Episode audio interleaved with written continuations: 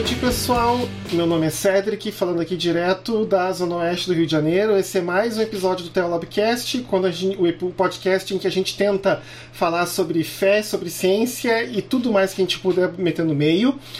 Hoje vamos ter um episódio em que provavelmente vocês vão ouvir muito pouco a minha voz. Esse episódio vai ser com uma grande concentração de humanas, mas antes da gente começar o episódio, sempre lembrar, não esqueçam de nos seguir nas redes sociais, especialmente no Twitter e no Facebook, que nós estamos lá tanto no, nos dois como é, como Telabcast. Nós também estamos no Instagram, embora eu deva admitir que faz tempo que eu não mexo lá. Nós estamos em todos os agregadores de podcast que vocês podem imaginar, incluindo o Apple Podcasts, o Google Podcasts, o Spotify e o Deezer, agora que eles também gostam da gente e permitiram que a gente adicionasse. E se vocês acham que a gente presta para alguma coisa e querem dar uma ajuda para nós a sempre melhorar a qualidade dos episódios, a qualidade da edição, a qualidade do áudio, vocês também podem ajudar a gente a partir de 5 pesos reais lá na plataforma no Apoia-se, apoia.c barra Aí lá tem mais informações para quem tiver, tiver interessado. Uh, Léo, boa noite. Boa noite. É... Bem, é, antes de qualquer coisa, eu queria aí mandar um abraço aí para todo mundo que tem assistido os episódios, tem se manifestado. A gente tem tido alguns feedbacks assim até positivos. É, o pessoal está inteirado aí nas discussões que nós estamos fazendo, ainda que o tema que a gente trata não seja um tema exatamente do mainstream então a gente é, é um podcast bastante de nicho, mas é, o pessoal está gostando, isso é o que importa e o, o mais importante é ter esse privilégio de produzir conteúdo com alguma qualidade, porque senão acho que o pessoal não ouviria. E é isso aí, estamos aí. E, e, hoje a gente tem um convidado, né, Cedric? Sim, uh, esse episódio, para dar um contexto pro pessoal, surgiu de uma provocação que eu fiz pro Leonardo no Twitter, que em relação aí às notícias que têm surgido, especialmente ao que a gente está chamando aí de vaza-jato, sobre as questões né, das conversas dos procuradores do Ministério Público Federal lá de Curitiba, responsáveis pela Operação Lava Jato, e especialmente na pessoa de um dos procuradores, que é o Deltan Dallagnol, que ele é evangélico, membro de uma igreja batista, e que tem inclusive já há algum tempo circulado o país todo falando em igrejas da projeto deles lá das 10 medidas contra a corrupção. Aí eu perguntei pro Léo durante o, essa provocação se no final das contas a questão de uma das notícias que surgiu então de que o Dallagnol ele teria então estava já pensando em abrir uma empresa de consultoria para fazer palestras e pensando já na quantidade de dinheiro que ele ganharia, se na verdade isso no fundo no fundo não seria apenas uma aplicação da ética protestante de Weber. Daí nessa hora, outra pessoa entrou na, na, na provocação e respondeu, e aí o Léo e essa pessoa começaram a conversar Aí eu convidei os dois para falar sobre isso no Telopcast. Então, para introduzir o nosso convidado, Lucas, boa noite. Boa noite. É, então, meu nome é Lucas, eu falo aqui diretamente da Zona Leste de Porto Alegre, que ninguém conhece, mas eu só adicionei porque é, o Cedric falou que fala da Zona Oeste do Rio, então só para gerar um contraponto. Não, mas uh, e sabe que Weber, é, que, que foi a questão essa da, da, da ética protestante, ela é. Eu, eu, sou da área da administração, né? Eu sou de humanas, eu vim pela cota de humanas aqui para o podcast, mas uh, é, Weber é um problemão para o pessoal da administração, porque que foi o assunto que a gente gerou na discussão ali, porque a tradução original que chegou dele no Brasil é de um cara chamado Parsons, então foi traduzido do alemão para o inglês e do inglês para o português, é, passando então pelo Parsons, esse que foi um cara que mais traiu do que traduziu, na verdade, né? E quando chegou aqui, então, é, o Weber virou outra coisa, virou uma coisa meio durkheimiana, meio, meio funcionalista e tal, não sei o quê. Uh, e, e, a administração que passou a se estudar no Brasil começou a virar tudo. Porque, claro, se diz muito que o Weber é o, é o pai da, é, da sociologia das organizações, ou, enfim, coisas do tipo, né? Uh, então começou a estudar administração a partir de um Weber que não era o Weber, né? Uh, o que gerou um problemão, e até hoje gera um problemão, que é quando a gente vê que os maiores, os livros mais vendidos, os best-sellers que nós temos aqui no Brasil, da área de administração, de teoria geral da administração, são de, de caras que, que falam de Weber que não é o Weber, né? Uh, que é um outro cara, que é um troço completamente diferente, né? Que é, esse, é, que é essa visão sobre o Weber pautada pelo Parsons, que é esse sociólogo americano que traiu, vamos dizer assim, é, o Weber, né? E aí foi essa meio que a discussão que a gente começou a ter ali, né, na, uh, no Twitter ali, com o Léo, uh, ah, para falar de como de, de, como o Weber ele, ele se transformou em outra coisa, né? É, Bom, eu não sei, eu tô acho que me estendendo já aqui. Não, não, uh, Lucas, per duas perguntas assim mais curiosas. Como eu nasci em Porto Alegre e me criei na cidade de Canoas, mais ou menos perto ah. de onde você mora, em que parte da zona leste de Porto Alegre que você está? Eu tô, cara, em Jardim do Salso. Tá. É, é perto da Bom Jesus. Sim, sim, sim. Eu, às vezes eu pegava, eu fazia um atalho pro campus do Vale da Urdes e passava perto ali do, do Jardim ah. do Salso, né?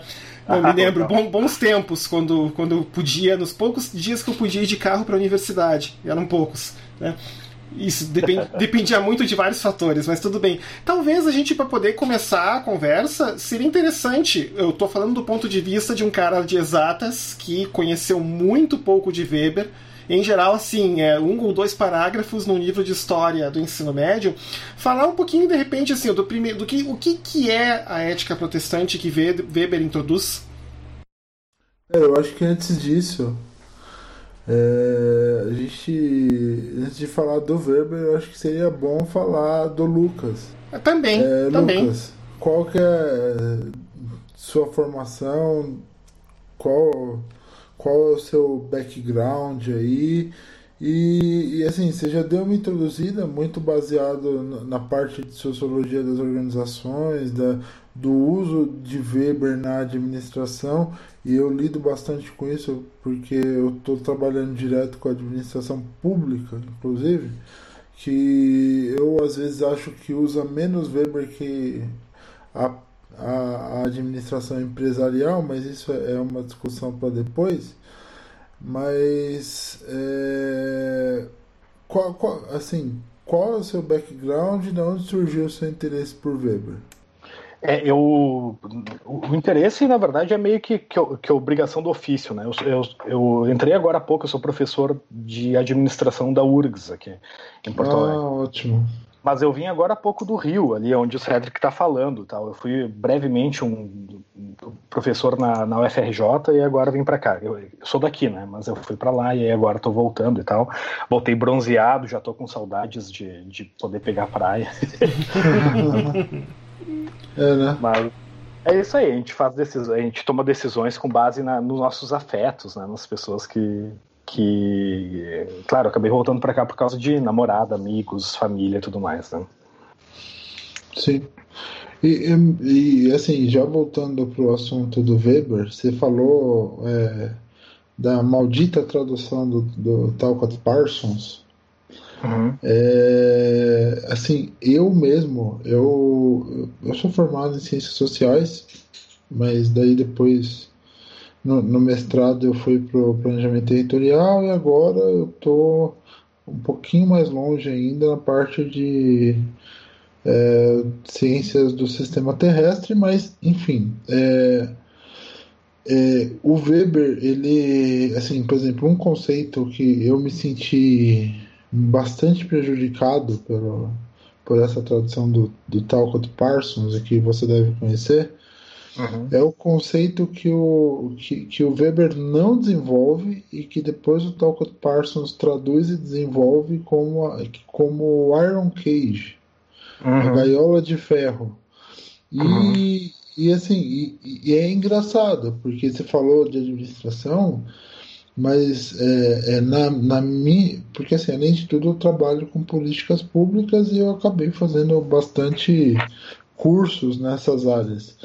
E vários desses cursos é, e várias dessas, é, até hoje, na parte de tanto de administração pública, empresarial, um pouco menos, mas principalmente na parte de administração pública, lidam com esse conceito de Iron Cage, de gaiola de ferro, como se fosse algo do Weber, até hoje.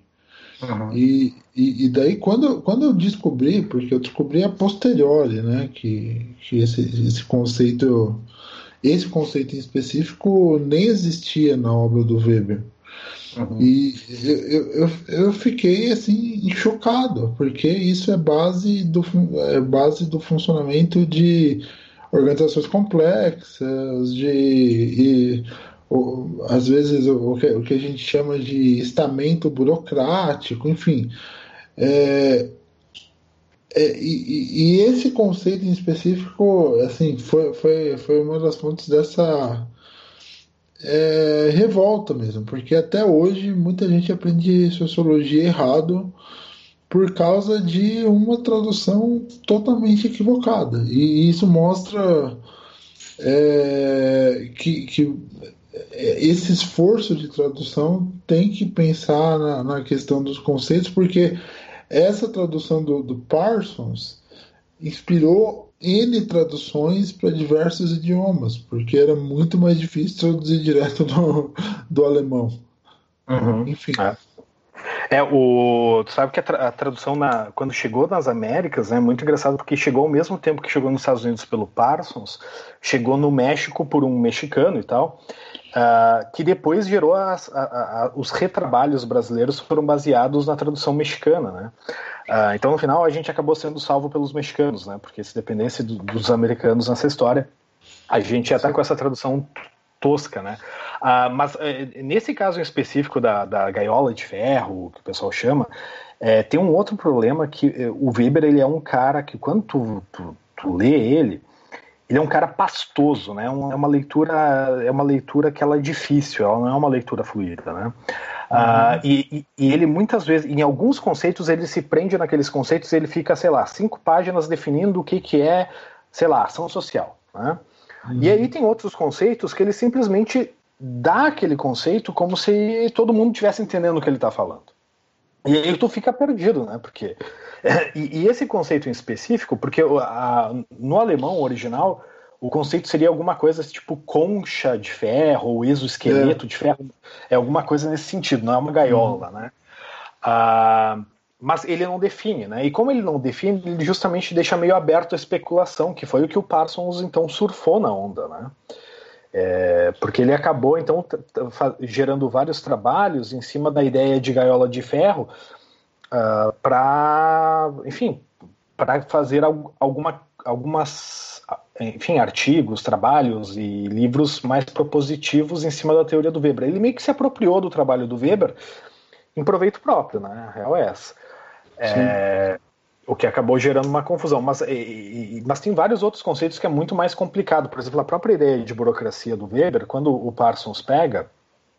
Porque, por exemplo, o Weber não era um cara que idealizava a burocracia, né? Uhum. Ele era um cara, ele era um cara que ele estava interessado em descrever minuciosamente como é que a burocracia funcionava, porque já era um efeito percebido, já era um fenômeno que estava é, por trás de todo o aparato estatal alemão, né?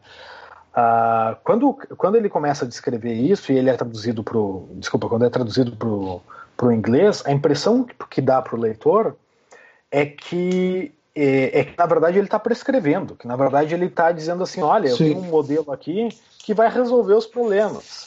Eu, não eu, eu, eu, sim eu fiquei 10 anos nessa, nessa crise porque porque assim quando tudo bem, já, já é um negócio que depois. Mas quando é, eu, eu aprendi Weber, eu não lembro se nessa, na época que eu aprendi as traduções já estavam melhores.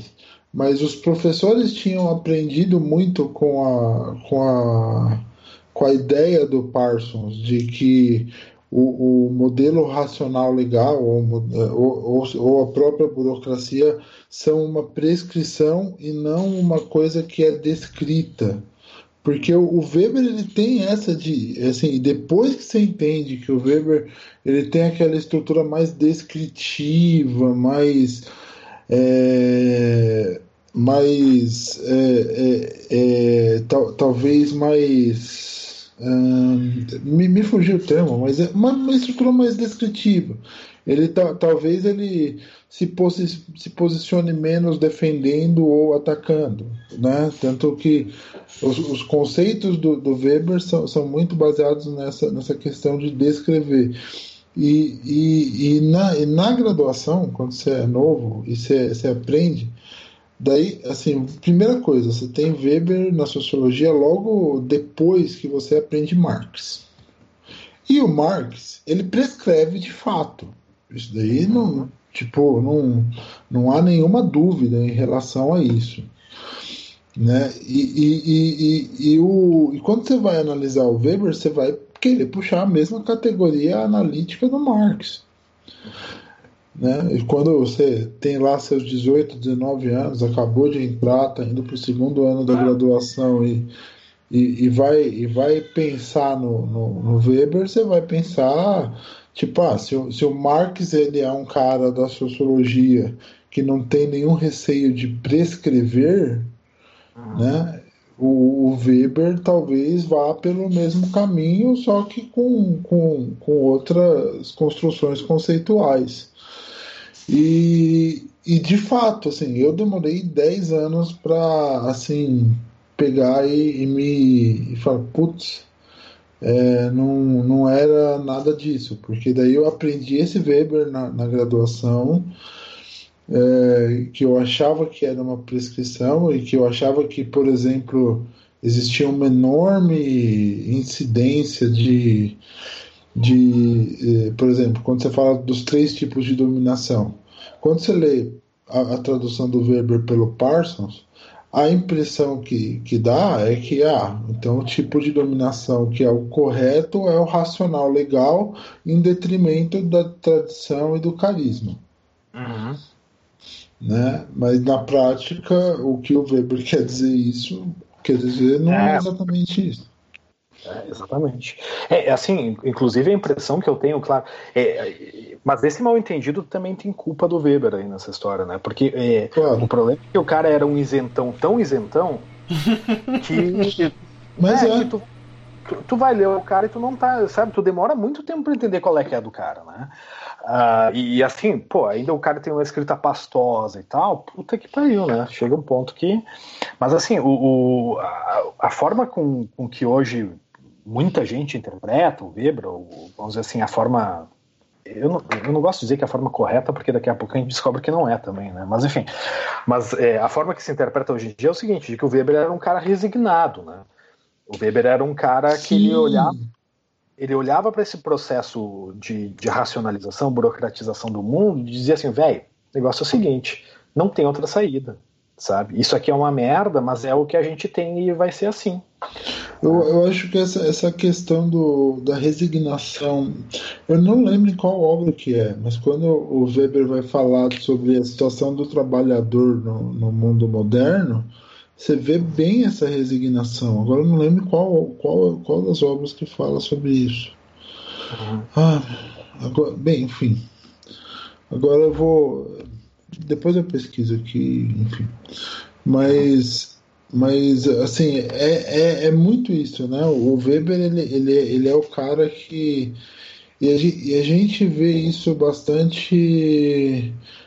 É, menos na ética protestante, porque a ética protestante tal, talvez é, tenha um formato um pouco diferente, mas você vê essa, essa postura para mim você vê em três obras do Weber muito bem. As três obras, no caso, é, objetividade, né, do conhecimento das ciências sociais, uhum. e os dois, né, da ciência como vocação e a política como vocação. Você vê muito essa postura de é, é, o, o, do, do Weber como o cientista por excelência que está lá para é, fazer análises e criar categorias e descrever e descrever estruturas, né? Então me, é, me parece que, que, que, que, o Weber ele vai mais por isso, só que até você entender isso no primeiro ano da graduação você não entende, porque é, e, e mesmo se você fizer a sociologia, porque você e, e, a, e, daí a gente faz uma reclamação sobre a estrutura dos cursos de sociologia. Você não faz um. É, assim. Você demora na, na sociologia para fazer um estudo comparativo entre os autores, para tentar em, formar um, um, quadro sobre assim o que, que os principais autores disseram. Você não faz isso com facilidade. Né? A, a emenda da sociologia na graduação, como que é? Você vai lá, primeiro semestre da graduação, é, você, você aprende Durkheim, depois você aprende Marx, depois você aprende Weber já no terceiro semestre. Ou existe uma outra variação, mas você não aprende junto, você não aprende, você, você aprende os autores separadamente, como se você pudesse se aprofundar em cada autor e, e, e saber como eles pensam. E daí depois você vai. É, você, você pensa que você vai é, analisar é, a, a, o, o, comparativo entre os três, você pensa que vai analisar eles de uma outra forma. Não, não vai. Você, depois disso, você vai ver o que os principais pensadores que vieram depois, que foram influenciados, disseram. Menos sobre o Durkheim, porque o Durkheim, dos, dos, dos três que, que são considerados talvez os, os três grandes da, da, da sociologia, mas também há uma. Até isso, no, até nisso o Parsons tentou mexer, né? Mas uhum. de, isso é assunto para depois. Né? E, e, graças a Deus que o quarto caiu, porque o quarto virou fascista. Né? Uhum. É, que o Parsons incluía o Pareto nessa brincadeira também. Uhum. É, e, e, e, daí você tem, você tem, o, você tem esses três autores principais. E daí depois, ao invés de você estudar análises comparativas para saber é, para saber assim o que eles de fato pensam e, e, e, e, e como você compara um com o outro e, pontua as diferenças e tal, e, isso te. para você ter uma visão mais panorâmica, não. A maioria dos cursos de ciências sociais tem uma uma abordagem de você ter, os, ter o aprofundamento. Então, você passa a estudar não o, o, mais o Marx, você passa a estudar o marxista que, que escreveu sobre o Marx. E tem grandes marxistas e tem grandes desenvolvimentos. Então, você passa a estudar Gramsci, você passa a estudar Lukács, você passa a estudar é, outros caras do tipo. Weber é a mesma coisa, tem outros weberianos que você estuda. Mas é, é, é, é, uma coisa assim, é um aprofundamento paralelo. Você vai se aprofundando nas escolas, mas você não vai se aprofundando, ao menos na graduação, nas conversas entre as escolas. Uhum, uhum. Só... Opa. Opa. Você concorda com isso? Ou, sim, ou... sim.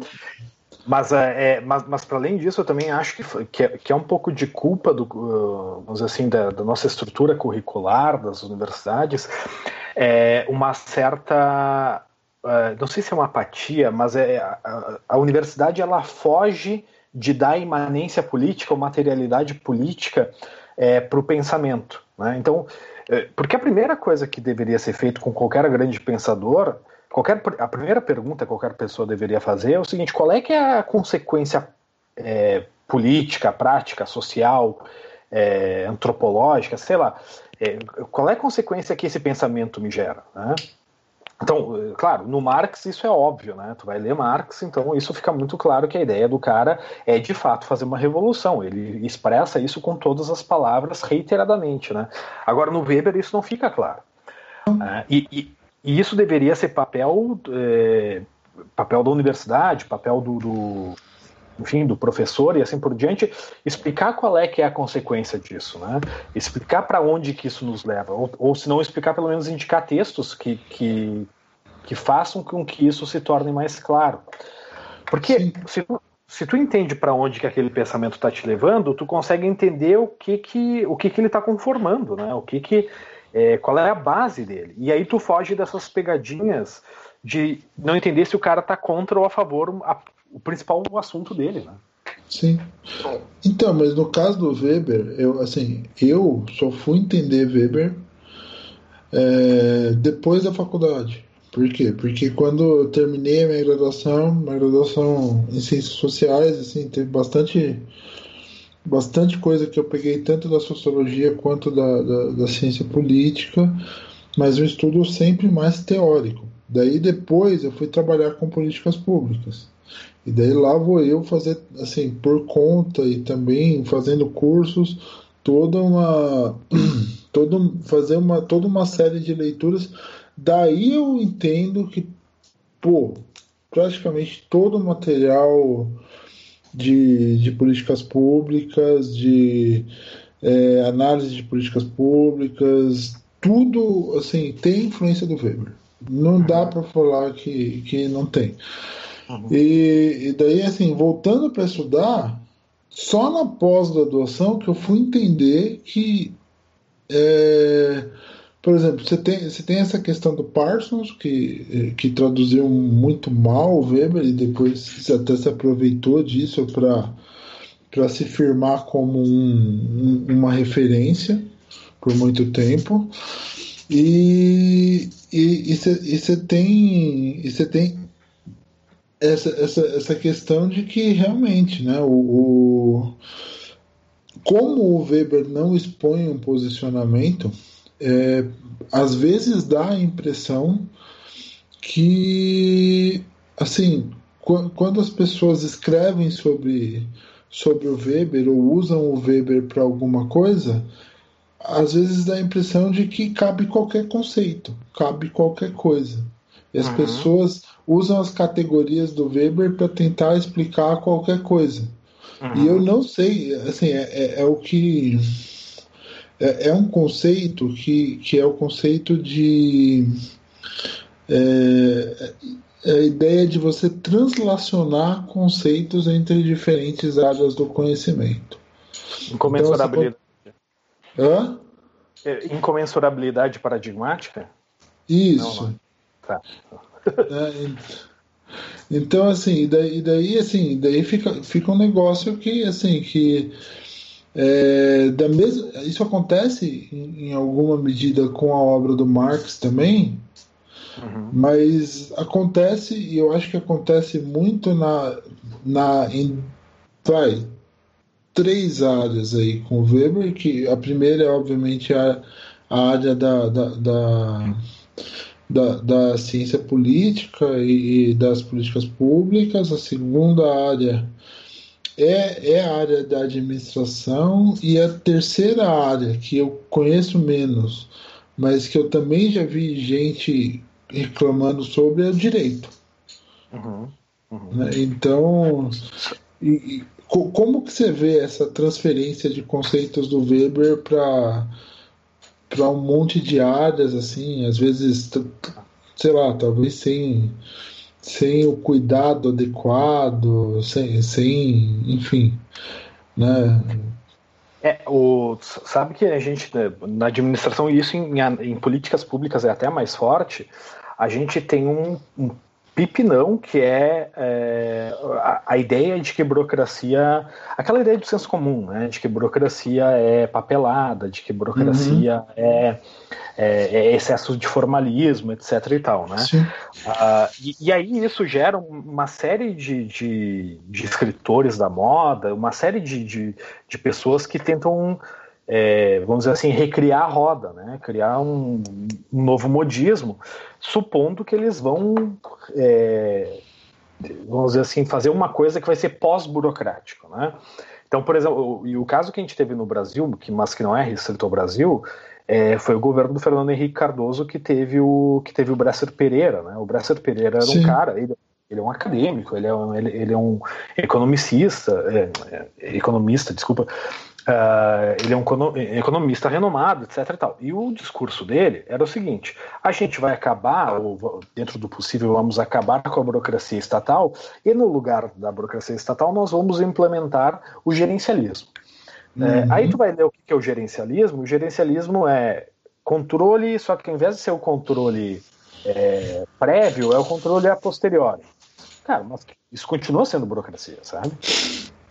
Sim, sim, eu estudei bastante essa, essa questão do, do gerencialismo, porque em alguns cursos que eu fiz para trabalhar com políticas públicas era bem numa época em que o gerencialismo estava em voga. Daí, assim, eu cheguei a ter, ter, ter aula com algumas referências ou, da, é, e, e, a principal citação é não, mas porque o Bresser Pereira, na época do MARI, né, que era o Ministério da Administração e Reforma do Estado, se não me engano. Uhum. É, e daí todo mundo usando o exemplo do, do MARI lá do Bresser Pereira como algo super inovador e tal. E, e é, independente disso, né, independente do, é, de, disso, você vê que realmente assim, é, as pessoas elas, elas querem superar essa coisa da, da burocracia para criar outra coisa em cima sem entender direito o, o, por que, que a burocracia de fato é necessária e, e tem uma função.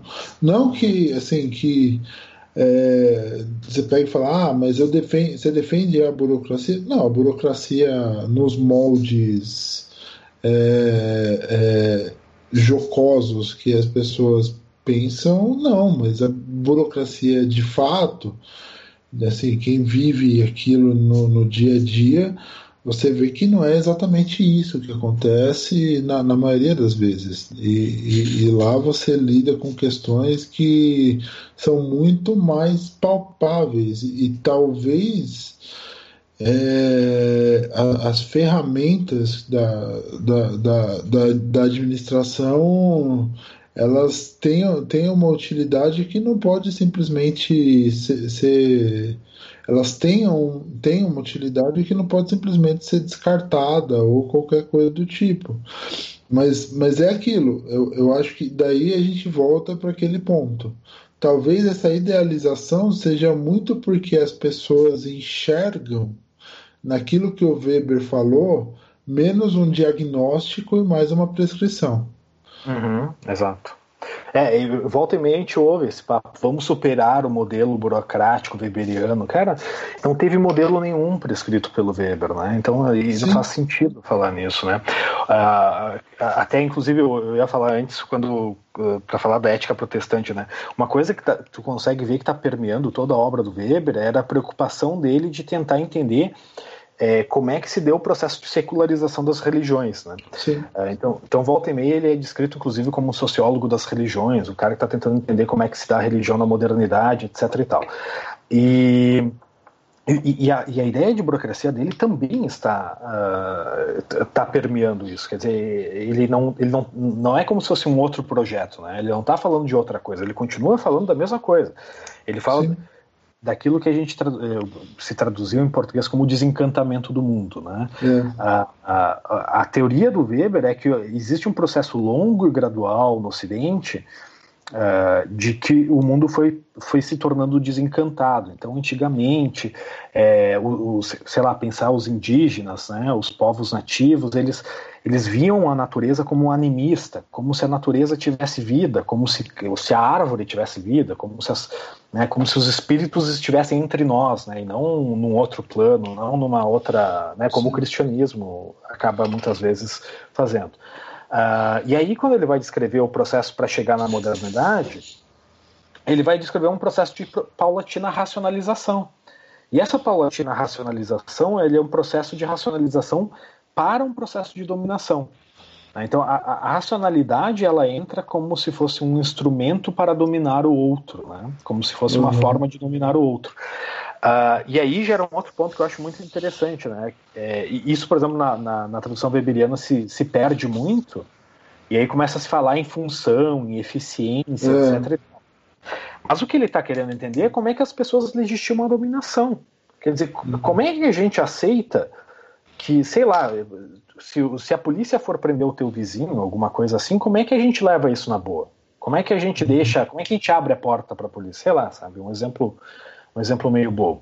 Né? E, aí, e aí é onde ele vai gerar essa tipificação da, dos tipos de dominação que tu falou antes, Léo, que é que, que, o primeiro, historicamente, o uh, mais comum era o carismático, depois se torna o tradicional, que é muito comum é, na, nas religiões ocidentais, né? E, e, finalmente culmina com o racional legal, que é aquele que vai gerar todo o poder que a burocracia acaba exercendo na nossa vida cotidiana, né? Não, não, sei se eu só acabei indo muito pro lado aqui.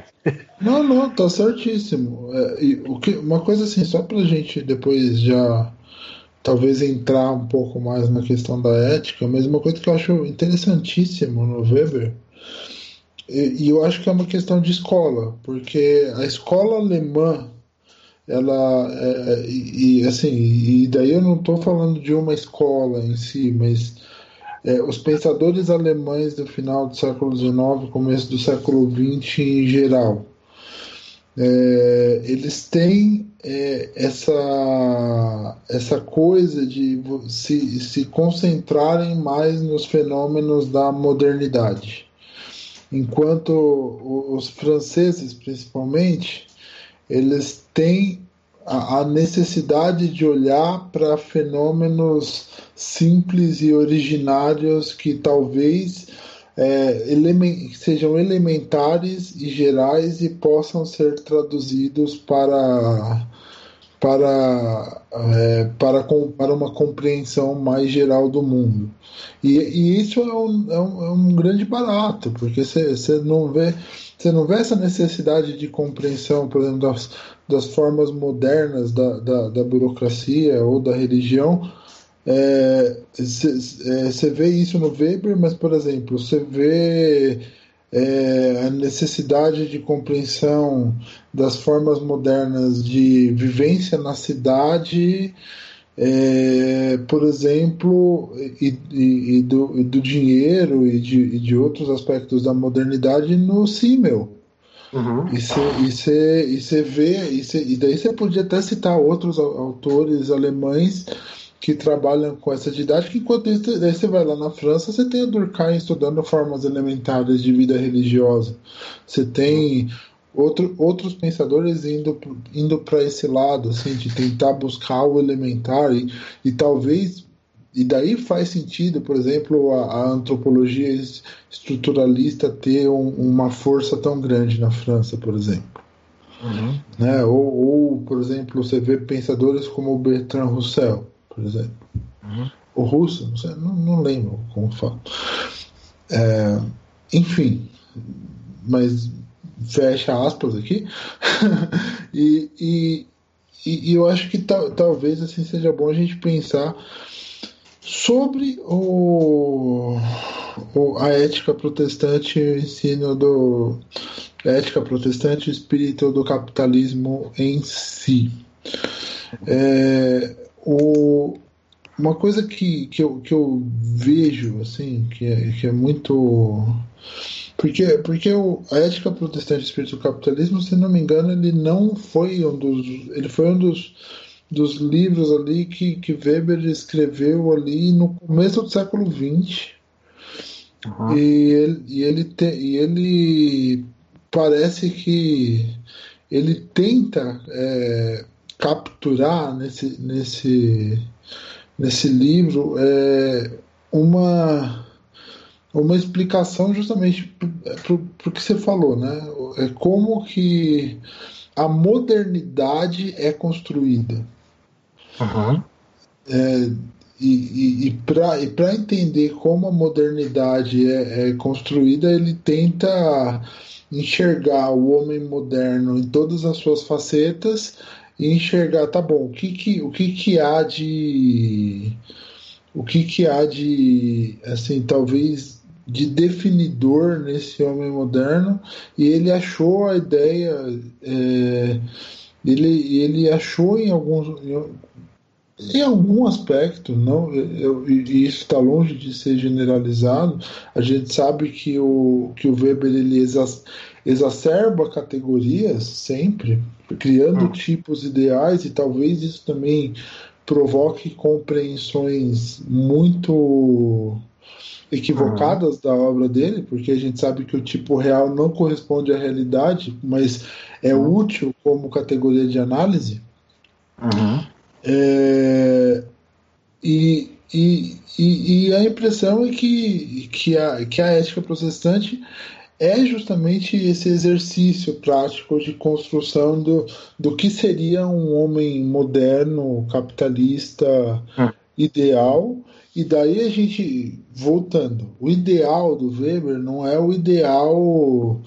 É, senso comum. Senso comum, não é o ideal utopia. Isso. Mas é um conceito exacerbado Isso. de homem moderno de acordo com, assim, todo, juntando todas as características do, do homem moderno numa pessoa só. E, e, parece que. E, e daí, assim, é, ele, é, você vê na construção desse tipo ideal, desse, desse homem moderno, um, um elemento religioso, e daí ele vai, ele vai citar especialmente a questão do, do, do calvinismo com todas as suas características. Uhum. E, e, e, e, muito também assim, a questão de que é, você tem espaços segregados para o desenvolvimento disso. Né? Então, por exemplo, é, é, espaços, não, não espaços é, físicos, mas assim, espaços Ai, gente, como é difícil. É, não, é, espaços de, de, de, manifestação dessas características, a SESI, por exemplo. Aham, aham. É, eu, eu, eu, eu, eu, eu tem várias coisas que comentou aí que são muito interessantes. Eu vou começar pela questão do tipo ideal, que eu tenho a impressão que essa é a base de 90% das confusões que se faz com Weber. Né? É, o pessoal sempre entende tipo ideal como aquilo que ele está idealizando, aquilo que ele está dizendo que deveria ser, né? Quando na verdade o que ele só, simplesmente quer dizer com tipo ideal, que é isso que tu falou, é isso, é, de, é, é aquilo que existe no plano das ideias, mas não existe na realidade, por isso que se chama de ideal, né? Não é ideal de bom, mas é ideal de, de das ideias, né? E eu só queria, antes de entrar nessa história, tu comentou do Zimmel. O Zimmel, ele... É, o Zimmel. É, é, eu não sei se pronuncia Zimmel ou, Simmel, mas enfim. Uh, o, o Zimmel, ele é um. Eu, eu diria, assim, no meu.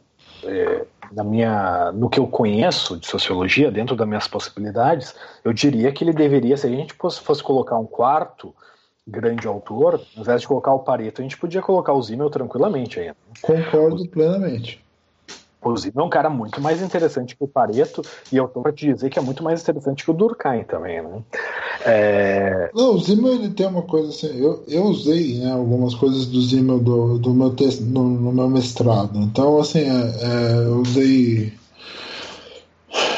é, o texto que, que tem duas traduções para o português, né, que é o a metrópole a vida mental ou, ou ah, a vida ele, ele fala do, do, do, tom blazer né de como as pessoas isso isso isso, isso que, que, é, que é um texto assim para a época é fantástico né? tipo como que o cara vai detectar isso caramba é, é incrível. até hoje é fantástico até hoje não, até, até hoje, mas assim, pra época, assim, o, o cara escreveu isso na virada do século XIX pro século XX. Genial. Ah. E, e, o, e o texto assim que é esquecido demais assim pela maioria das pessoas. Eu acho que nem tem tradução português. Se tiver tá saindo saiu nesses últimos anos mas que é um que é um livro fantástico dele que é incrivelmente atual em alguns aspectos é o Philosophy of the Money. Hum, eu conheço. É, filosofia, filosofia do dinheiro, né? Uhum. Pô, interessante. Fantástico, é um livro fantástico e, e, e, assim deveria estar nos cursos de sociologia junto com as grandes obras de, de até de Durkheim, mas do Marx, do, do, do próprio Weber também. Mas isso é uma opinião minha. Se algum dia eu abrir uma faculdade de sociologia, vai, vai, vai ter mais Simon.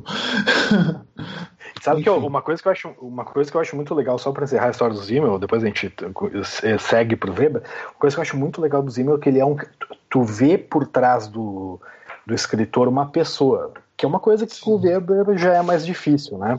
Eu lembro de um texto que eu li dele, que, se não me engano, o nome era Psicologia do Coquetismo, que virou piada entre os colegas que, que leram o texto, porque era um texto na, no qual ele estava descrevendo uma tendência das mulheres da época, etc., de flertarem com os homens, mas não consumarem nada. Né? Mas tu vê uma dor, uma dor quando ele está escrevendo aquilo, que é um negócio impressionante, sabe? Ele está tentando entender o fenômeno, mas ao mesmo tempo que ele está tentando entender o fenômeno, ele está desabafando no texto, sabe? Sim, mas, mas esse texto, se não me engano, ele é parte de um outro livro dele. Ele virou Isso, depois. É um, é um capítulo de outro livro dele que é o Philosophy of the Love, né? A Filosofia do Amor. Ah, que também não tem tradução para o português. Eu acho que eu li em espanhol, é verdade. É, é isso aí. Mas é, é, é bem interessante. Agora, é, é voltando para a questão do, do Weber, né? A, questão de como a modernidade é constituída em cima do calvinismo, eu acho fantástico nele, né? Porque a, a, a, ideia dele, assim, ó, aí é uma impressão que eu tenho, de novo, né? E tem várias interpretações possíveis do Weber, mas a minha impressão que eu tenho é que, de certa forma, ele está respondendo a outras teorias. Porque, pega assim, ó, pega o Adam Smith, tá? O Adam Smith é um cara que escreveu muito antes do Weber. E a teoria central do Adam Smith de por que, que a Europa se tornou, uh, vamos dizer assim, um continente rico, um continente. É, enfim, um continente rico, né? Era de que a separação do trabalho uh, possibilitou isso. E a separação do trabalho, tanto dentro das organizações, quanto a separação do trabalho dentre os países. Né? Então, e aí uh, é, é, o ponto que ele vai falar de que. Uh, de que o mar Mediterrâneo possibilitou então com que, se, com que se fizesse um pedaço do trabalho na Itália e outro pedaço na Grécia e outro pedaço uhum. é, e assim por diante, né? É, porque o mar Mediterrâneo é mais fácil navegável do que oceanos assim por diante. Então essa era mais ou menos a, a teoria do, do, Adam Smith. A impressão que eu tenho é que o Weber está tá respondendo, é, de certa forma, o Adam Smith e tantos outros autores que pensaram por que diabos a Europa conseguiu enriquecer. E a resposta dele é o seguinte: de que isso não foi uma mudança, isso não é uma questão de estrutura física, isso não é uma questão climática, isso não é uma questão étnica, isso é uma questão é, de como a religião gerou uma cultura de trabalho. Grosseiramente, uhum. né? Grosseiramente Sim. isso.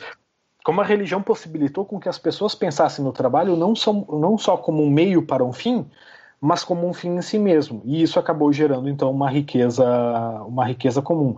E aí ele acaba colocando isso no, na, na reforma protestante, né, no calvinismo, no, é, no Lutero essa essa conta, assim, né? Que, e aí tem aquela coisa do, né? Porque no, no catolicismo tem aquela coisa de, por exemplo, é, que se enfatiza até hoje nas igrejas católicas, daquela passagem que Jesus Cristo teria falado então que é mais fácil é, é, mais fácil um camelo passar pela, pelo buraco de uma agulha do que um rico entrar no reino dos céus, né? Sim. Ah, e, fala, e aí quando não, só para finalizar. E aí, e aí, quando se faz a reforma protestante, essas passagens, uh, digamos assim, que, que, que, pregam a humildade, que pregam é, voto de pobreza, elas são deixadas de lado em prol do trabalho, em prol de dizer assim, tudo bem se tu ficar rico desde que tu tenha trabalhado para isso, né? Sim. Sim. Isso é, isso é muito próprio do, do protestantismo, né? Inclusive, assim, você tem até mesmo é, dentro do, do, do, protestantismo vertentes que, que, que tecem respostas a, a essa, essa, essa, essas passagens. Né? Ah. Então, ah, não, é, o, re, repensando, por exemplo, o conceito de rico. Tipo, o que, que, que, é o rico? Então, assim, você tem, você tem vertentes, inclusive no, dentro do, do, do, do próprio calvinismo e do neocalvinismo, que repensam o conceito de riqueza. Mas é, a gente tem que pensar também que, assim, é, e, e, no caso, no caso do Weber, assim, o, o, o, protestantismo é, por excelência, a religião da burguesia. Uhum. E, e, e, e, talvez e, eu vejo no Weber uma tentativa de pensar por que, que o protestantismo é por excelência a religião da burguesia. Uhum. Né? E, burguesia, assim, ao contrário do Marx, o Weber não vê burguesia como algo negativo. nem positivo, né? Ele, ele vê a burguesia como um fato que, que acontece, que que está na, na, na, sociedade, que tem grande influência sobre todas as relações, inclusive de trabalho, enfim. É... Eu tenho uma e... pergunta para os dois, se for possível. Opa! Opa! Eu tô, tô aqui ouvindo e aprendendo, né? Uma, uma, pergunta que eu tenho é a seguinte: é muito comum, por exemplo, em ramos, especialmente neopentecostais da igreja evangélica, que se veja o sucesso do trabalho como uma sinal, um sinal da aprovação de Deus, ou um sinal de que a pessoa tinha fé e que estava no caminho certo, entre aspas. Existe algo uh, que Weber fale que, que possa ter servido de base para isso, ou eu estou aqui viajando? Bah, eu, eu, eu acho que isso daí é. Isso faz parte do discurso que o Weber tá, tá descrevendo, de fato. Né? Sim.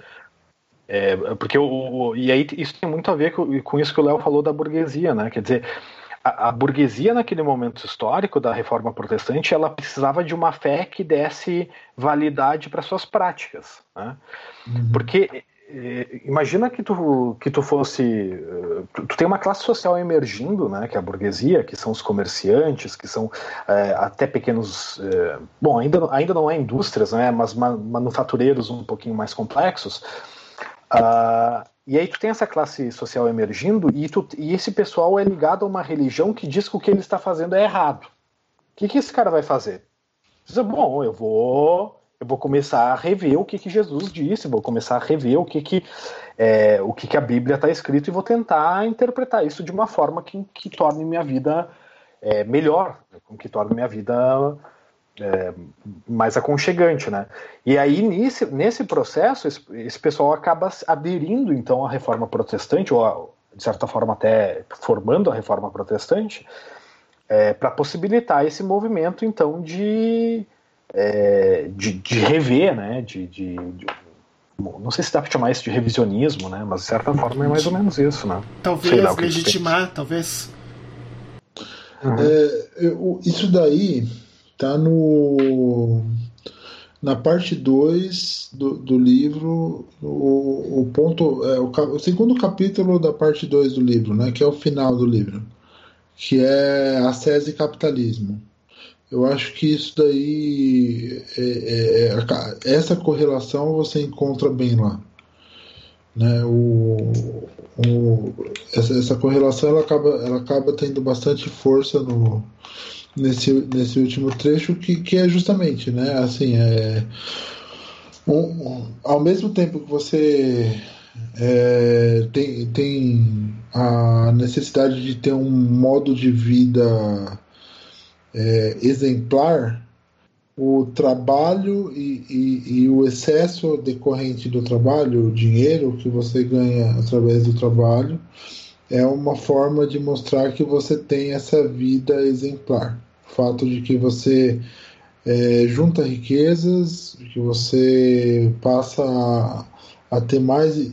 Só que salvo engano, isso, é, isso daí, é, se não me engano, é, o Weber ele fala que isso daí ele tem que ser aquela, é, ele alimenta a dinâmica do capitalismo também, porque você retroalimenta isso. Se você ganha mais do que você do que você gasta, você reinveste isso e retroalimenta, e, e isso mostra que você uhum. que você é, é uma pessoa exemplar, que você é digno e que você está sendo é, que a graça de Deus, entre aspas, está com você.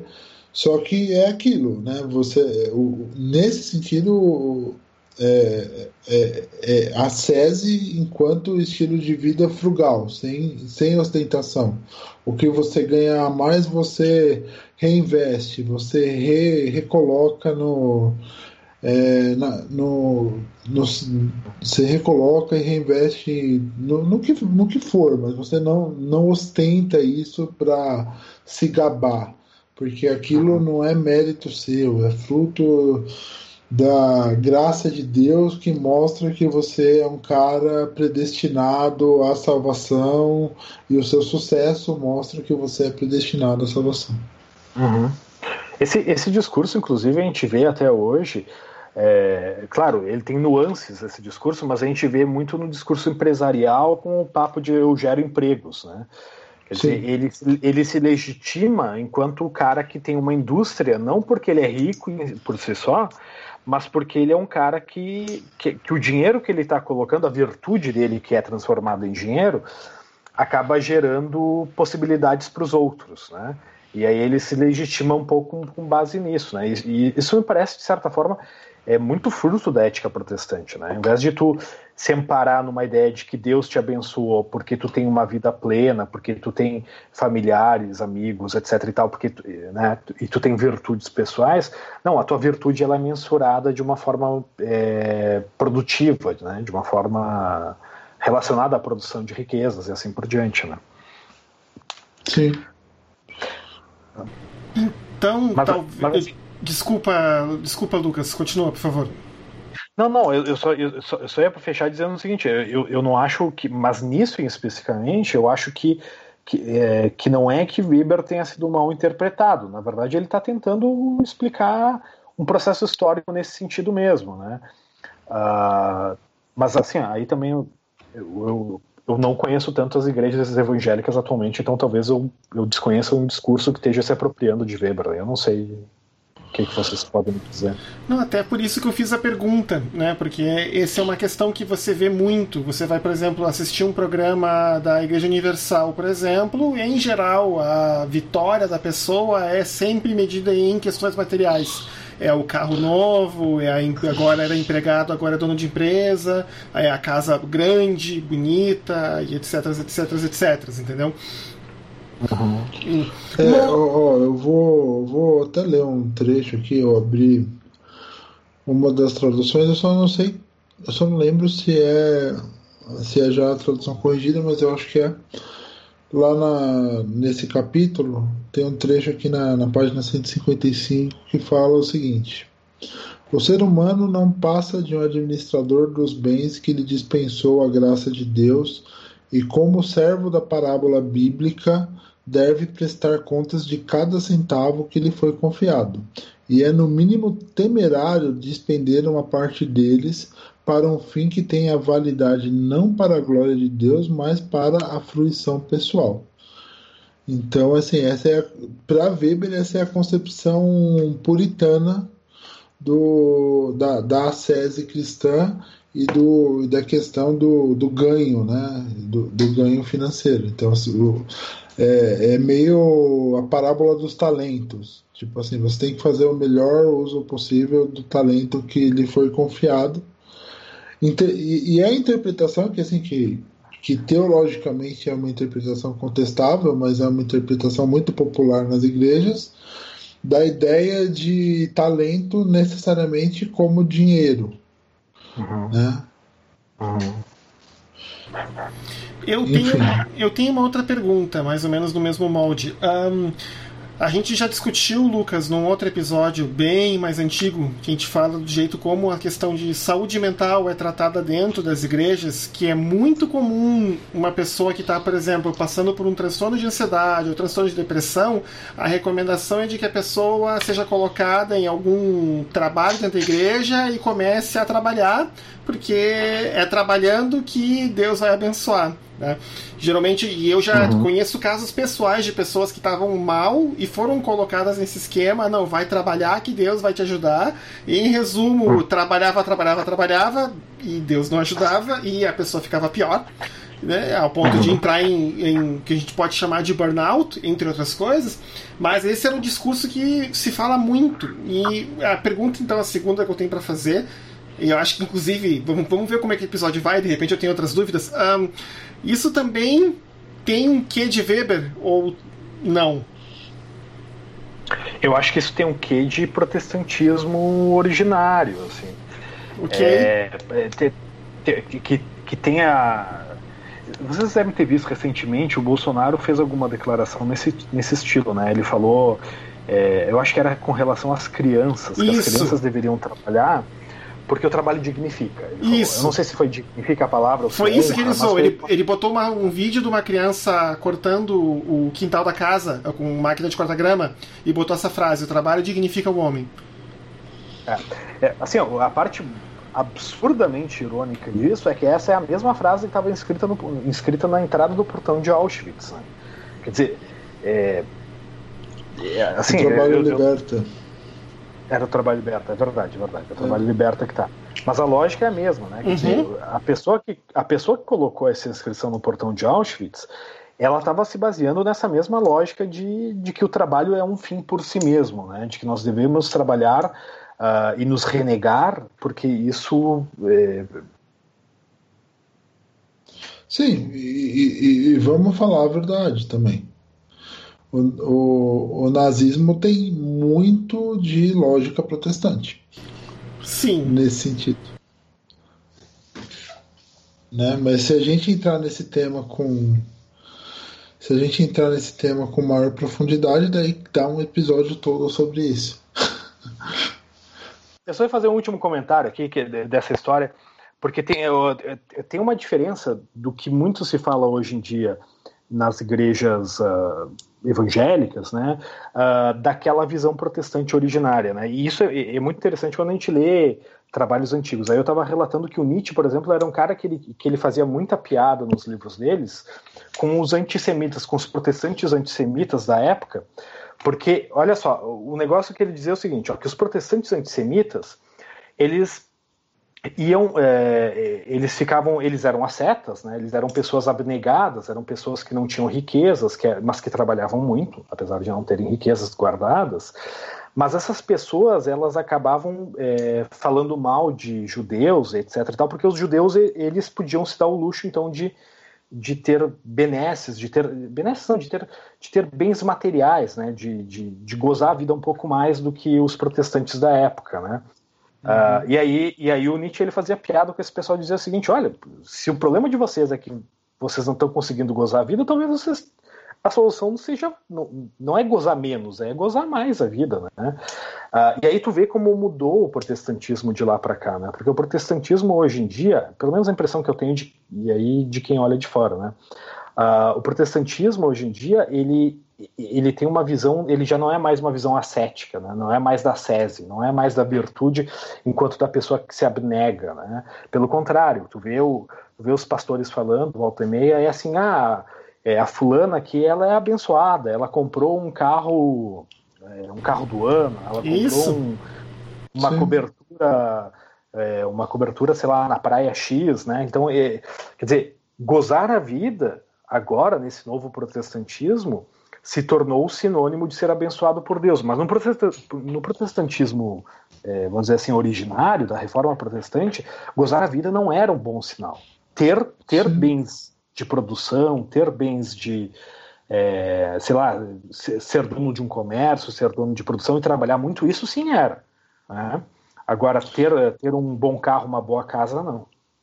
Não, e- e isso forma muito a mentalidade, essa mentalidade do, do empresário capitalista, especialmente do empresário capitalista norte-americano do século XIX, que ele era um cara que, apesar de, de, de ganhar muito dinheiro, ele era um cara que, em tese, era, ele tinha esse, esse, ele tentava manter uma postura de vida discreta. Ele Uhum.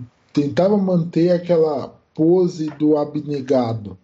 Uhum. Ele não saía ostentando aquilo que ele tinha ou aquilo que ele ganhava, mas ele tentava ganhar e acumular o máximo que ele podia, mas ele não ele não tomava isso como uma, uma forma de ostentar luxos ou coisa do tipo, justamente porque e isso é, é o que o Weber fala em alguma medida, né? Que, é- que, o, que você.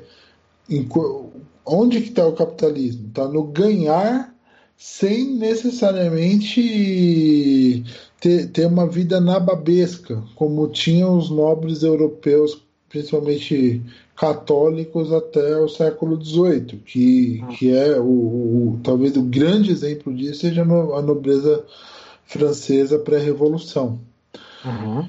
E, e, e, daí você, você tem uma nova geração de pessoas que enriquecem e que, ao invés de é, consumirem isso de maneira nababesca, pegam e, e reinvestem aquilo para comprar outros e às vezes fazem isso até de forma bastante e, daí assim é, um, é, é, meio contraditório mas assim às vezes esse processo de aquisição esse processo de investimento considerando a natureza concorrencial do capitalismo ele é bastante antiético até uhum como, como corria lá no final do, do, do século XIX.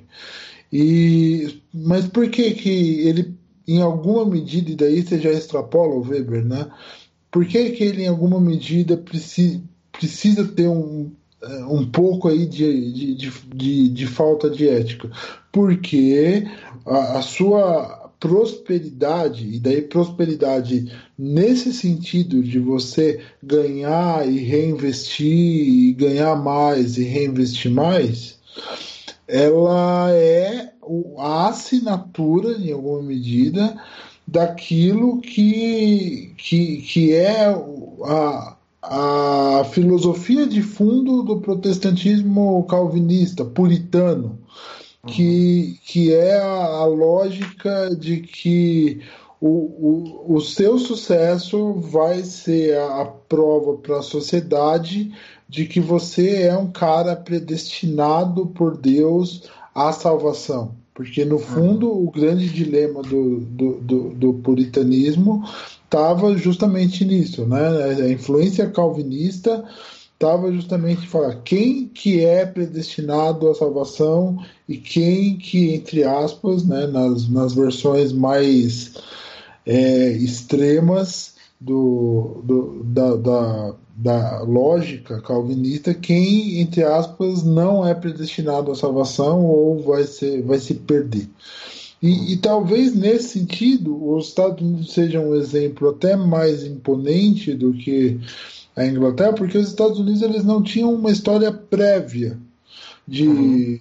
então assim é, a própria a própria ideia do, do dos Pilgrims depois dos do, dos do, dos pais fundadores, depois do, do, do, Destino Manifesto, dos empresários do século XIX, talvez o melhor exemplo para o que a gente está falando aqui e que é, o Weber ele não vai citar exemplos, mas ele provavelmente deve ter pensado nisso, porque era um exemplo notório mundo afora. Talvez o maior exemplo desse cara asceta que é, que usava a SESI para ganhar dinheiro e para reinvestir indefinidamente até ter muito dinheiro, seja um exemplo do Rockefeller no final do século XIX. Rockefeller uhum. ele era um cara muito religioso. Uhum. É, tem, tem um outro exemplo que é mais. É, eu, eu, acho que o Rockefeller é, é, um exemplo melhor porque é um cara que ficou absolutamente rico, né? Sim. Mas o, tem um exemplo que se fala sempre nas aulas de administração, na sociologia, assim por diante, que é o Taylor, né? O, o Taylor, Taylor o Taylor ele era um, um, um Quaker, né? Ele era, ele era um, ele era um religioso de carteirinha. Ele era aquele cara que se, putz, é, chega a ser meio, é, meio exagerado, mas a verdade é aquele cara que se autoflagelava, sabe? Sim. É, com aqueles flagelos, etc. E tal. É, e ele era um cara que, apesar de ter ficado muito rico, ele mantinha uma postura de quem, é, sei lá, de uma pessoa é, quase, quase um mendigo, assim, né? Não, é um exagero, né? Mas um, de um cara muito humilde, né? Ah, e os Estados Unidos realmente, eles formou, como tu disse, Léo, é, é, é, se formou em cima da, do protestantismo, né? Uhum. E isso explica, de certa forma, tanto a cultura deles, ah, quanto, de certa forma, pode explicar também o porquê que, eh, apesar dos pesares, eles conseguiram atingir um certo grau de industrialismo muito promissor, né? Sim. Sim. E, e assim, e sobre a, a, ética em si, sobre assim a, a o que a gente vê muito assim na, nessa obra específica do Weber é, é justamente essa vontade de tentar explicar assim por que, que o capitalismo se desenvolveu num, num contexto específico, no, de uma forma específica, num, ah. num lugar, num lugar específico e e, e não de outra forma específica, não em outro lugar, não sob outra lógica. Isso. Então, então assim, é, é, e daí nesse sentido, quando o Weber vai se debruçar, vai fazer a análise, é, você, pode, você pode ter contestações, tipo, ah, talvez não seja só isso, talvez ele tenha ignorado alguns processos, mas é uma, é uma forma instigante e é um tratado sociológico por excelência. Uhum. Sim, porque é, é, é, uma, é uma forma do Weber de, de mostrar através de um problema muito bem definido, e problema eu estou falando aqui é, não necessariamente algo que seja bom ou ruim, mas é, é uma questão Uhum. É, muito bem definida e, e, essa questão muito muito bem definida ele vai buscando respostas até ele, ele, ele achar a ideia da, da SESI e eu não eu, eu ainda, ainda que isso tenha algum, bastante correspondência no, no mundo real, é, principalmente naquela época, eu não, é, eu não consigo achar isso. Eu, eu pessoalmente não, não consigo achar isso uma explicação única ou qualquer coisa do tipo. Você tem vários contextos aí que são importantíssimos, assim, a própria natureza dos Estados Unidos enquanto colônia. É, ah. Estados, tipo, os Estados Unidos nunca foram uma colônia de exploração, por exemplo. Ah. Né? Você, não, você não teve essa, essa né? Então, assim, e, e vários eventos muito específicos, como por exemplo a questão da, da guerra de secessão, por exemplo, ou das guerras do início do, do século XIX, ou da natureza expansionista do, do americano que vai que vai se expandindo para o oeste, inclusive comprando o território da França, da Rússia, tomando o território do México. Então são coisas que são que são, assim, sei lá, talvez a explicação seja, seja um, um pouco mais abrangente, mas nesse caso específico, é, é, um, é um tratado por excelência sociológico para mostrar assim, ó, nós temos uma, uma questão importante aqui e essa questão ajuda a explicar Outra questão que, sem uma análise aprofundada, não parece óbvio. Uhum. É, mas assim, ó, eu acho que tem um ponto interessante que é como se, se a gente for, porque claro, do Weber para cá, né? Uh, porque o Weber escreveu isso há mais de 100 Sim. anos atrás, na virada Sim. do século, do, do, na, na, virada anterior, né? Sem ser essa virada outra. É, Agora, tu, eh, tu pensa assim, bom, naquele momento, até aquele momento, ele está analisando um processo histórico que é o processo da ascese, né? que é o processo, então, da abnegação da pessoa em prol do trabalho, etc. e tal. Né? Hoje em dia, é, eu acho que a gente vive um segundo, agora tentando assim, incorporar o Weber né, na, nossa, na nossa, nossa conversa, assim, é, se, se ele fosse analisar o que a gente está vivendo hoje, é, eu não sei se ele não ia dizer assim, pô, mas agora teve um ponto de inflexão é, brutal aqui, em que ao invés de estar de, de tá se criando uma ideia de virtude por meio da SESI, está se criando uma ideia de, de virtude por meio do, do consumo. Né? Sim. É, e, e, o que acaba funcionando muito como um processo de legitimação atual do capitalismo, né? Quer dizer, é, porque o, o, subtexto do que se fala, quando tá, porque quando tu fala assim, olha, o fulano comprou uma casa maravilhosa porque ele é abençoado por Deus, o subtexto que está ali é que o fulano que não comprou uma casa, ou o fulano que está na rua, o fulano que não que não teve, que está morrendo de fome, ele não é abençoado por Deus. Isso aí. Então, de certa, né, então, assim, desculpa, não sei se vocês concordam, mas assim, Sim, a impressão concordo. que eu tenho é que tem um ponto de inflexão atual que esse ponto de inflexão leva, então, é, não à produção de riqueza, mas à produção de, de uma legitimação de uma ordem vigente profundamente opressora e profundamente é, excludente, né? E assim por diante. É o capítulo da SESI e capitalismo do Weber sem a SESI. Isso. É, é engraçado, porque assim, porque soa bastante, é, soa bastante simplório, e é, mas é isso, né? Você esvazia a questão do, do, da SESI e transforma a SESI, assim, você vai ter através do seu ganho a mesma demonstração de que você é agraciado por Deus, mas você tira fora a abnegação. Então é puro capitalismo. Isso, exatamente. O que, o que, você, o que você vê hoje é, é, é puro capitalismo é, é, é o consumismo tendo uma base, entre aspas, religiosa.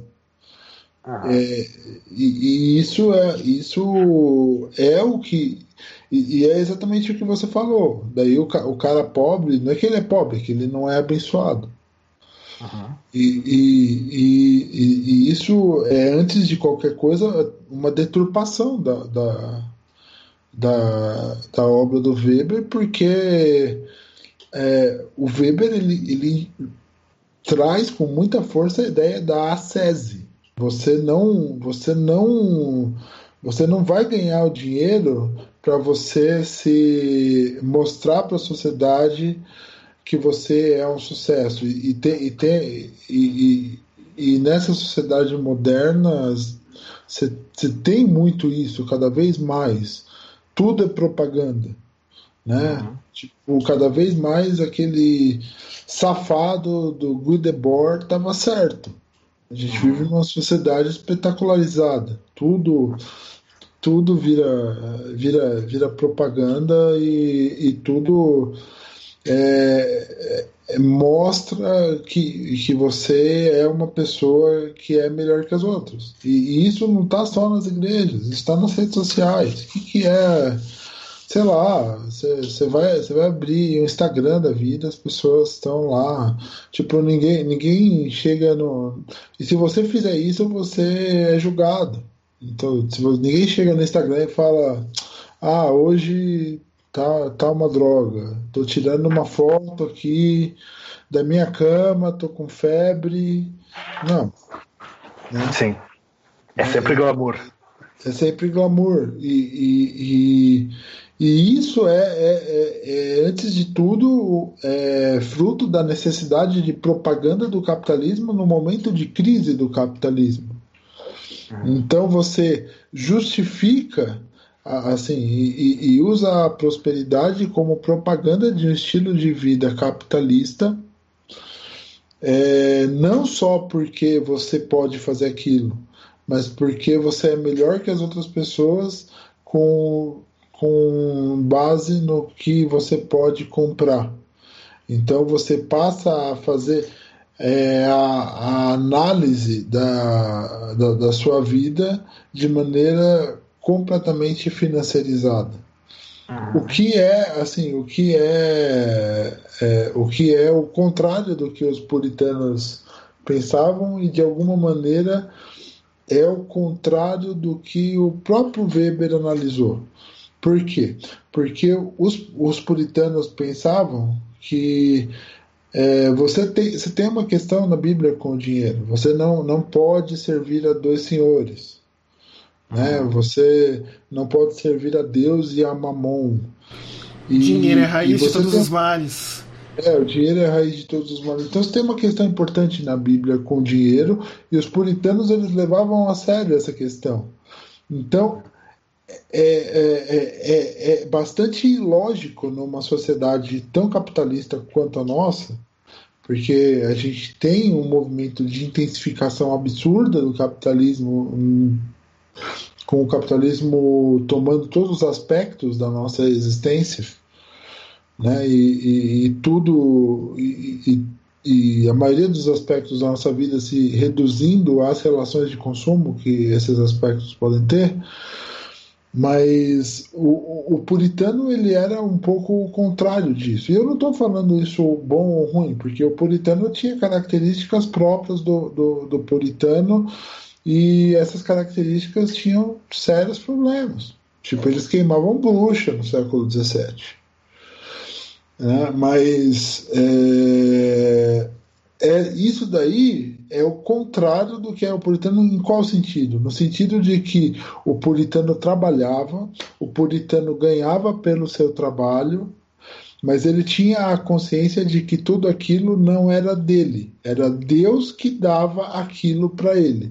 Então ele era um mero administrador daquilo que Deus dava para ele.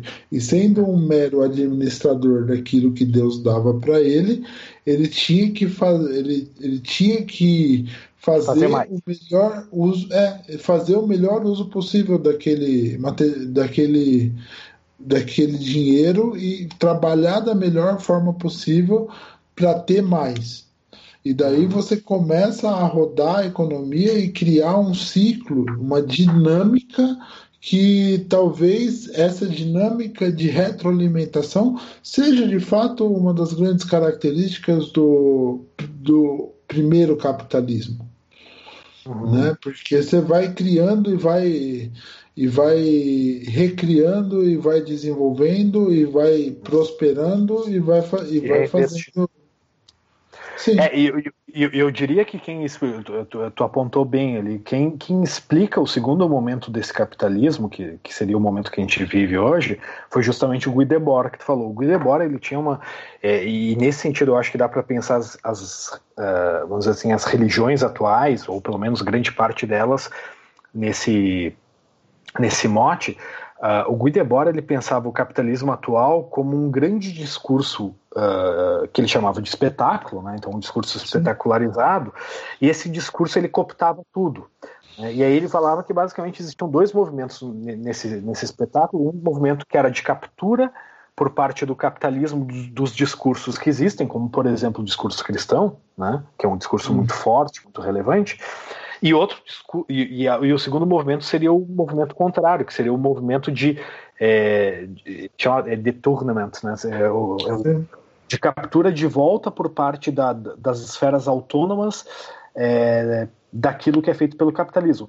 Mas o, o, que a gente vê claramente é que o capitalismo, nessa briga entre as esferas autônomas e o capitalismo, o capitalismo está vencendo de lavada. Né? O capitalismo, a gente chegou num ponto que a gente pode dizer que o capitalismo é, conseguiu cooptar Jesus Cristo. Não que, não que Jesus Cristo tenha sido cooptado, mas o discurso atual parece que Jesus Cristo é capitalista, né?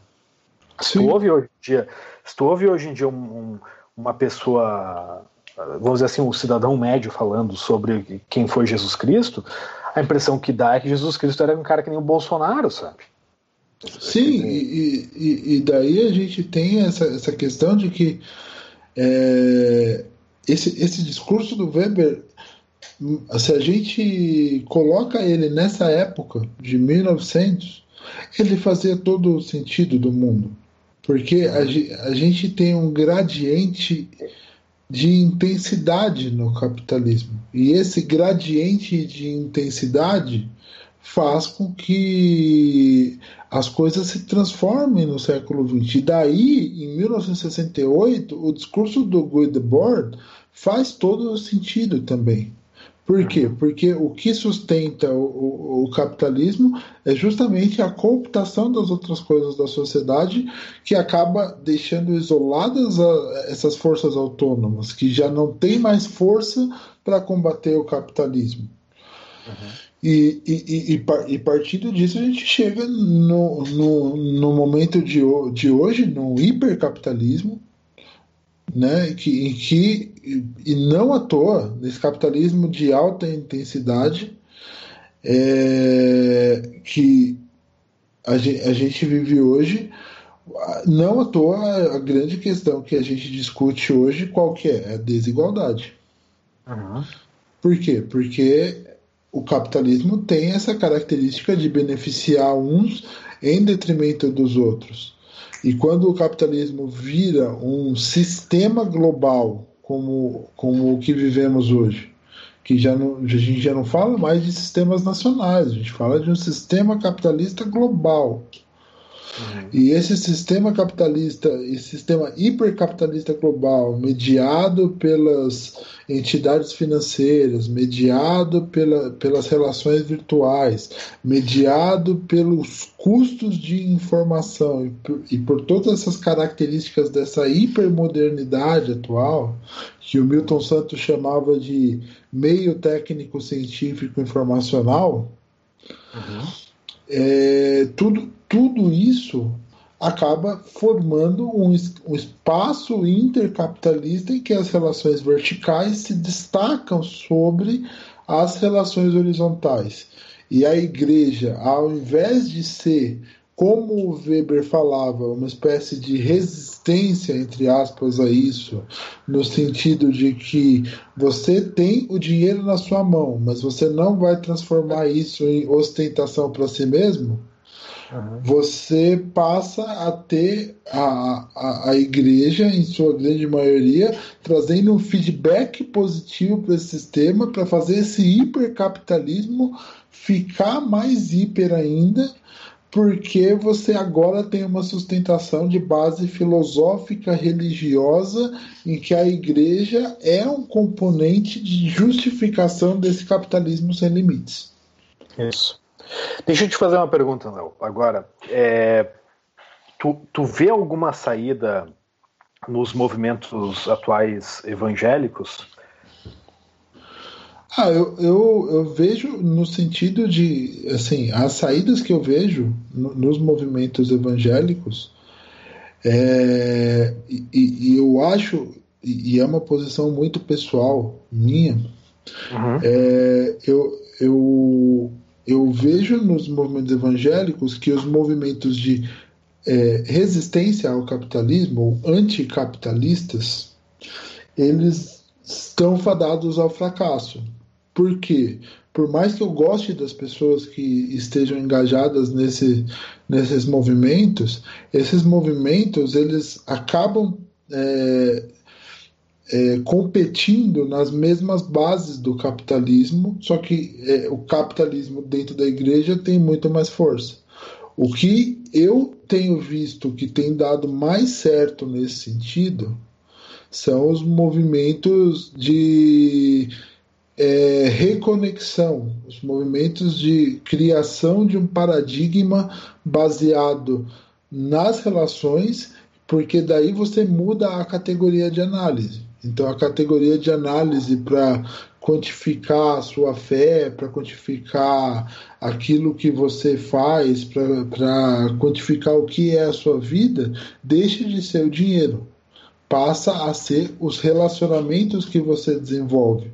A convivência de irmãos em fé ou qualquer coisa do tipo, e nessa convivência de irmãos em fé em que um se entrega pelo outro, o que, que vai acontecer? Aquele cara que eventualmente tem mais dinheiro, ele vai voltar a ser o, o cara da ACESE, mas uhum. ele vai ser o cara da ACESE dentro da comunidade. Então, o cara que tem mais recurso, ele não vai ter nenhum problema em pegar e ajudar quem da comunidade tem menos recurso para que essa pessoa possa se se engajar e subir na vida. Aí você cria é, sociedades de pessoas que, que conseguem ter bons relacionamentos, atrair outras pessoas para essa dinâmica de relacionamento e fugir um pouco dessa lógica, porque a partir daí o dinheiro passa a não ser mais um fim,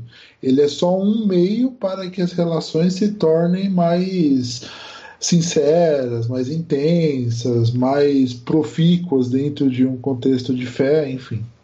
Uhum, uhum. Mas tu diria então que esses movimentos que, é, que a gente consegue ter alguma experiência são movimentos horizontais, assim, são movimentos sim. que não são pautados.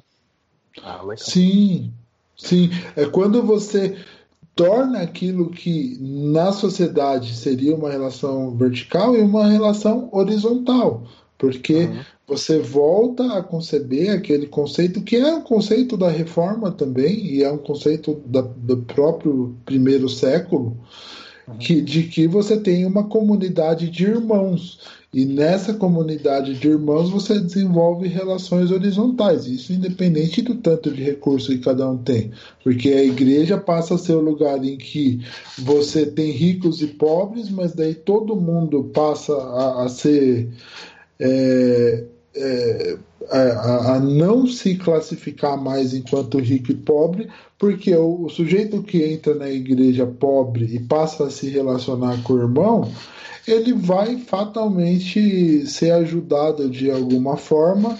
Não que ele vá ficar rico, mas essa não é uma categoria de análise que é a categoria de análise principal para ele agora.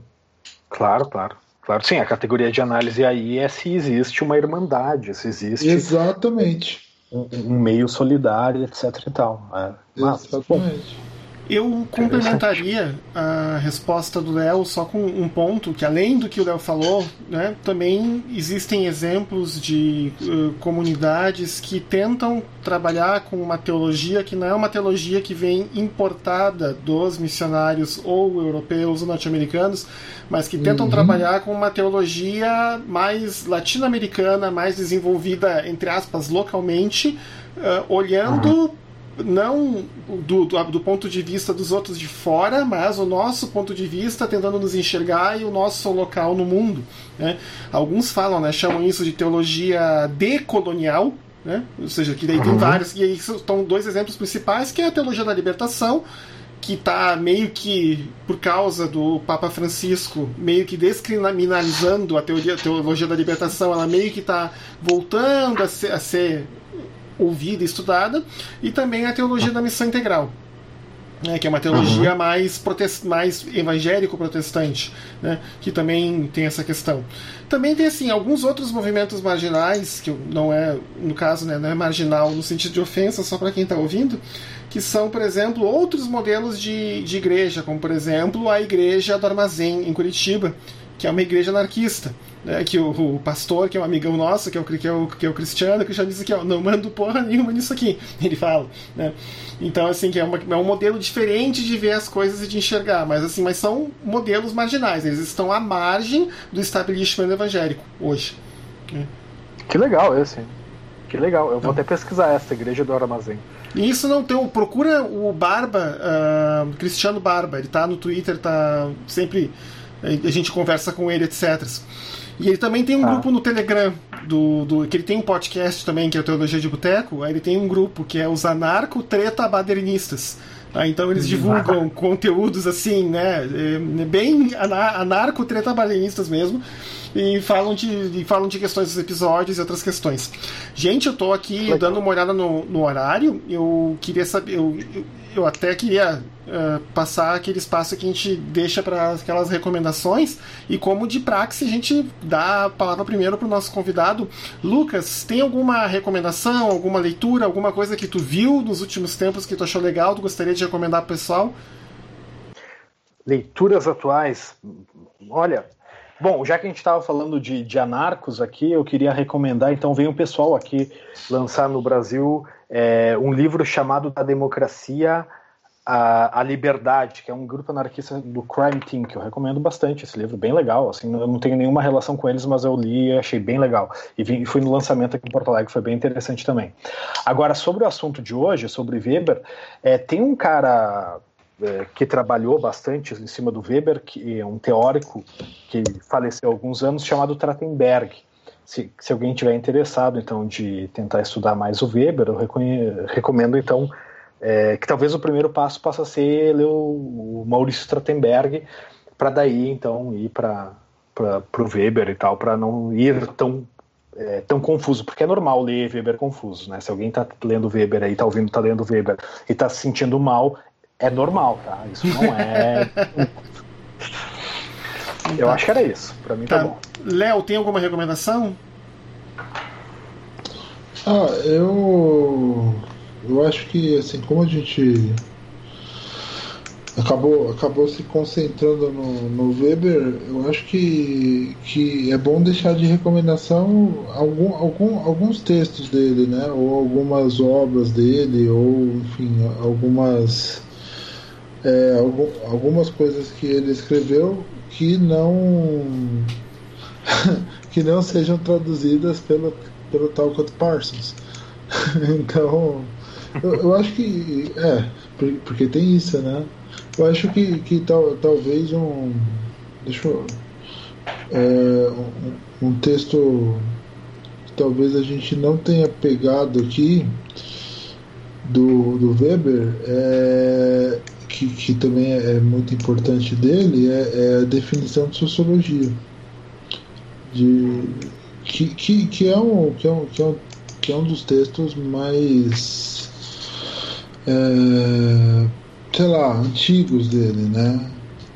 É, e, e, e, pra, e, e, assim, Weber é difícil de ler, mas, mas é, eu, eu, eu acho que talvez a definição de sociologia para quem quer se introduzir no Weber e não passar tanto sufoco é, a definição de ação social mesmo enfim.